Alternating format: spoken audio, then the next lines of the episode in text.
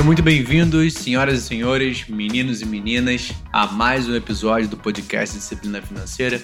E esse é um episódio que eu sempre recebo pedidos por aqui. Rafael, como que eu faço para sair das dívidas? Rafael, eu estourei de novo meu cartão e agora como que eu faço? O que eu devo fazer? Como é que eu vou pagar essa conta? Enfim. Então, na aula de hoje a gente vai falar um pouco de quais são os principais passos que você precisa tomar para que não apenas você saia das dívidas, mas que você nunca mais volte para elas. O que acontece é que a gente precisa entender que hoje somos em média 65, 66 milhões de endividados. É claro que existe uma grande diferença entre endividamento e inadimplência, mas a questão é que quando você não tem capacidade, você não consegue pagar aquela despesa que você fez. Vamos passar por esse ponto. Na aula que a gente vai falar, então, nos próximos minutos, você vai ouvir um projeto que foi dado para um grupo de 120, 130 mulheres empreendedoras, na sua grande maioria, que estavam com essa dificuldade de lidar com as suas dívidas. Então, eu fiz um projeto em três aulas. Se você voltar alguns episódios aqui no podcast, você já ouviu a primeira que foi falando sobre metas. E agora a gente vai falar um pouco dos principais passos para que você possa sair das dívidas. Eu sei que esse é um conteúdo muito pedido, então eu preferi trazer desse projeto para vocês o áudio exclusivo para que vocês possam de uma vez por todas não cometer mais os erros que cometeram no passado. Então, vou deixar com vocês agora mais um episódio do podcast, principais e os melhores passos para que você possa sair das dívidas e nunca mais voltar. Lembrando, não deixa depois de compartilhar aqui, botar no grupo da família, com quem você conhece que precisa controlar ah, os seus gastos. Essa é a melhor hora e o melhor episódio que você pode ouvir. Beleza? Nos vemos em breve. Um abraço e até já. Fui!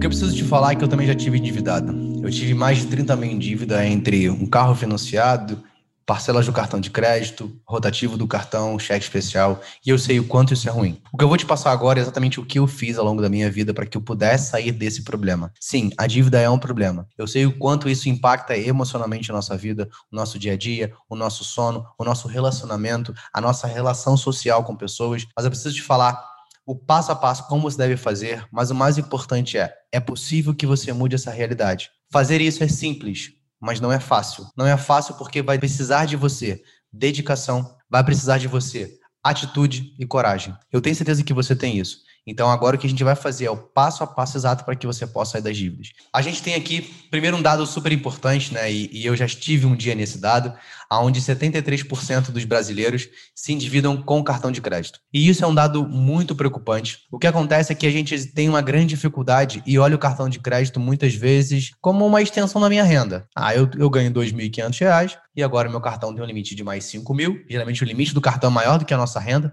Já está um grande erro aí.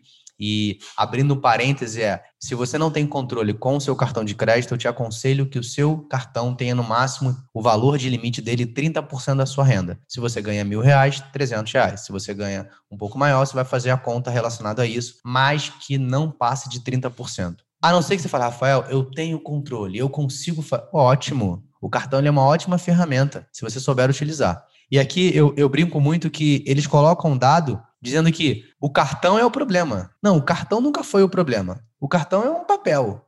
Ele é um plástico, na verdade. Né? Ele não anda sozinho, ele não toma decisão, ele não consegue passar nem coloca senha. A culpa do cartão de crédito é sua. Você que utiliza ele de forma equivocada. Você que não sabe usar o cartão de crédito.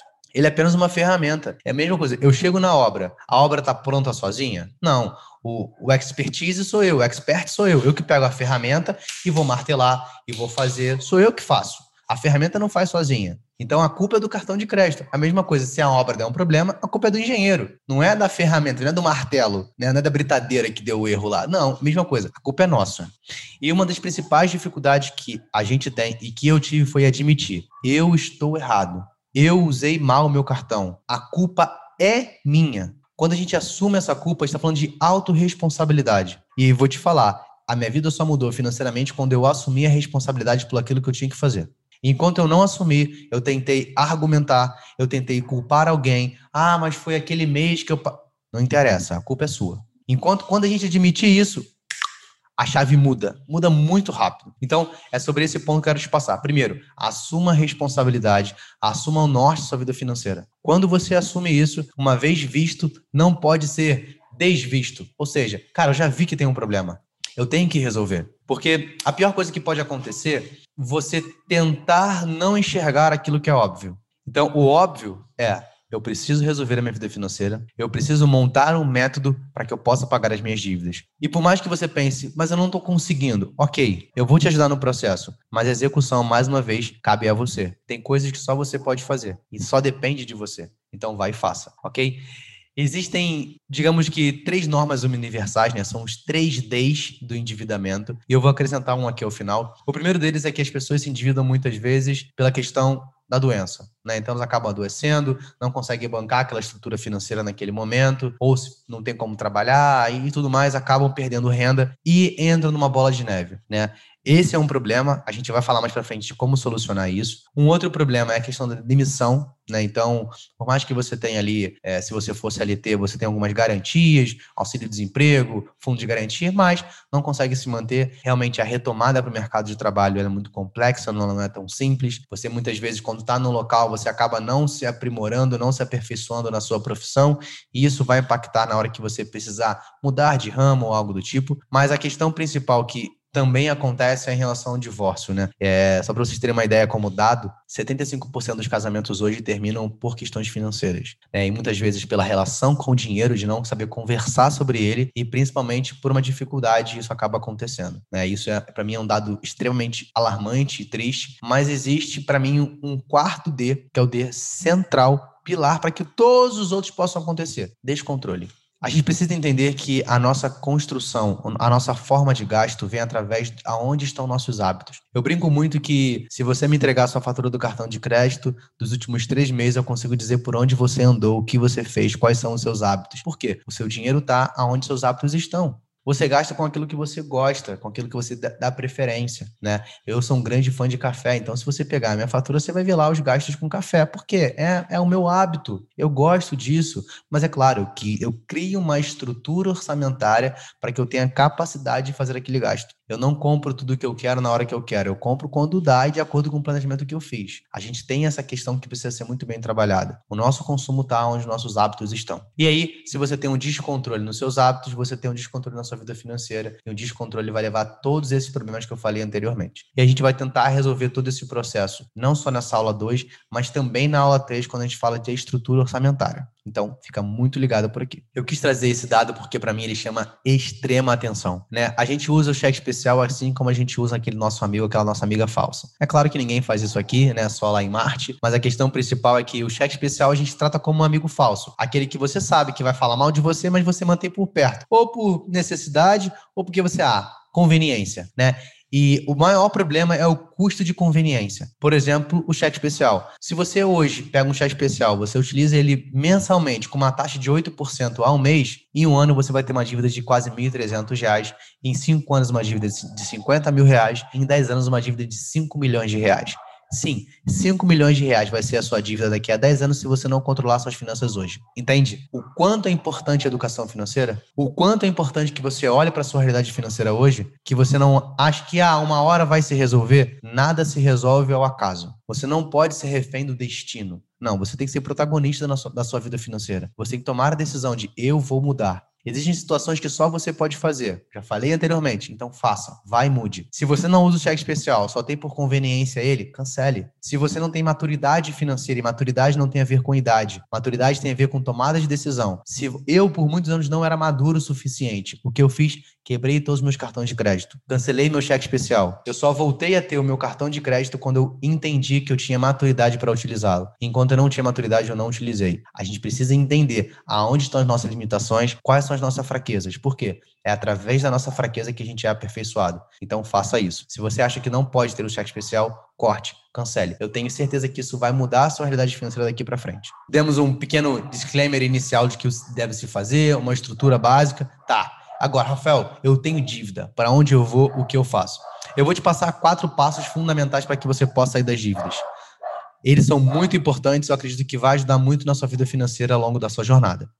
O primeiro deles é: qual o tamanho do seu gigante? O que, que isso significa, Rafael? Qual o tamanho do meu gigante? É, eu, eu brinco muito que a gente não pode entrar numa guerra sem que a gente saiba quais ferramentas que a gente vai utilizar, quais armas que eu vou utilizar. É claro, né, ninguém aqui vai passar por uma guerra, assim a gente espera, mas é só uma analogia para que faça sentido. Pô, se eu vou lutar com um gigante, Né? Eu não vou levar uma espingarda de bolinha. Tem que levar um rifle, um fuzil, uma parada mais pesada, uma bazuca, não sei. Eu tenho que saber quais ferramentas eu vou utilizar. E a analogia que eu faço por aqui é: beleza, qual o tamanho da tua dívida? Para quem você deve hoje? Quanto você deve? Qual é a taxa de juros que você paga por mês se você não pagar aquela dívida logo? Você precisa saber. E aqui, para mim, é o maior ato de coragem que você precisa ter. Encarar a realidade financeira que você tem hoje dói. Mas a real é que a verdade dói, mas cura. Se você encara, enxerga aquilo, você fala: eu preciso mudar. Eu preciso fazer. Tem que ser agora. Então, encare o tamanho do seu gigante. Enxergue o que está acontecendo. Olhe o tamanho do problema e crie coragem para que você possa mudar. O segundo passo aqui a gente chama de regra do tamo junto. Tamo junto significa taxa máxima de juros.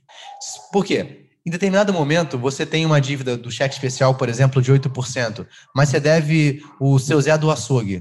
O seu Zé do açougue já está acostumado, já é um acordo que vocês fizeram. Pô, o seu Zé não está te cobrando juros, mas o cheque especial tá. Por mais que a dívida do, do cheque especial seja menor do que o seu Zé, você vai pagar o seu Zé em algum momento. Calma, você nunca vai deixar de pagar o seu Zé. Mas você precisa entender que o cheque especial, se você ficar um ano, cinco, dez, você já viu o tamanho do problema. Você pode chegar a dever 5 milhões. Então, tem que saber qual é a maior taxa de juros que você tem hoje. É ali que tem que estar o seu foco. E aí vem um pequeno parênteses aqui. Tudo que a gente foca, expande, como dizem. Ok, aqui não vai expandir a dívida, mas vai expandir a sua atenção de pagar ela. Porque se você tenta pagar tudo ao mesmo tempo, você não vai conseguir. Desculpa, essa é real, você não vai conseguir. Você tem que focar em uma. Quando você acabar, você passa para outra. A não ser que você tenha muito dinheiro e estava só desorganizado. Ok, mas como isso não é para a grande maioria, foque uma única dívida, na que tem maior taxa de juros, depois você passa para a próxima.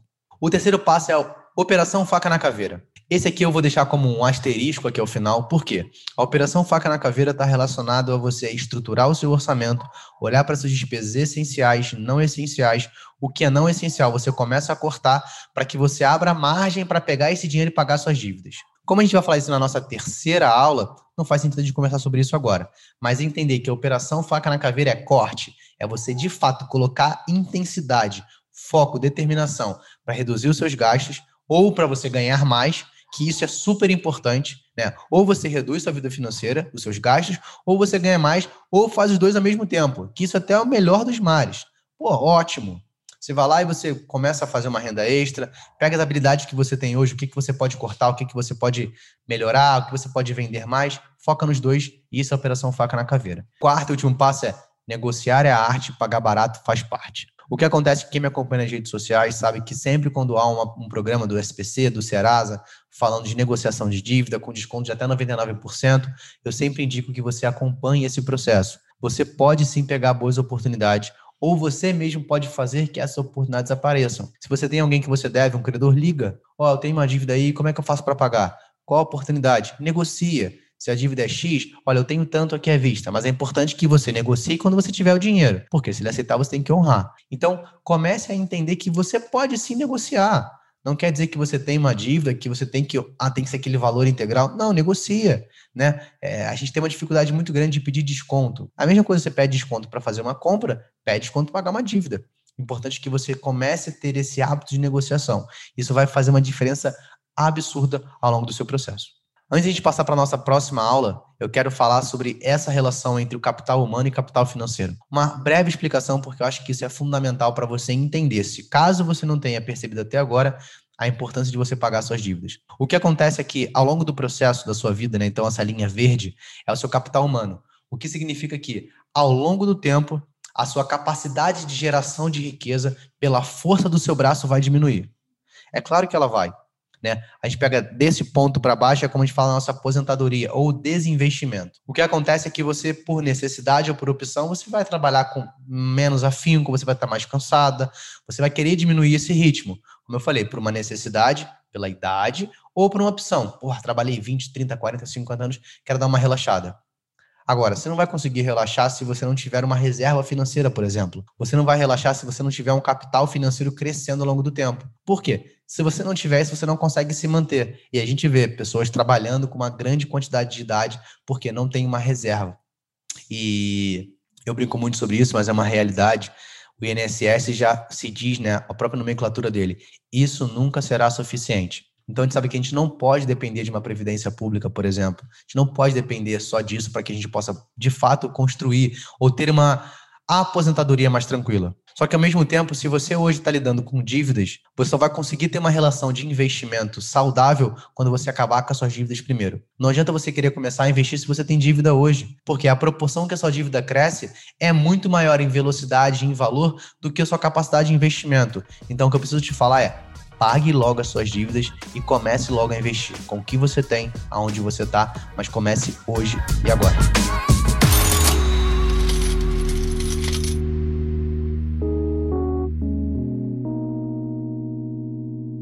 Este podcast foi editado por Felipe Mux.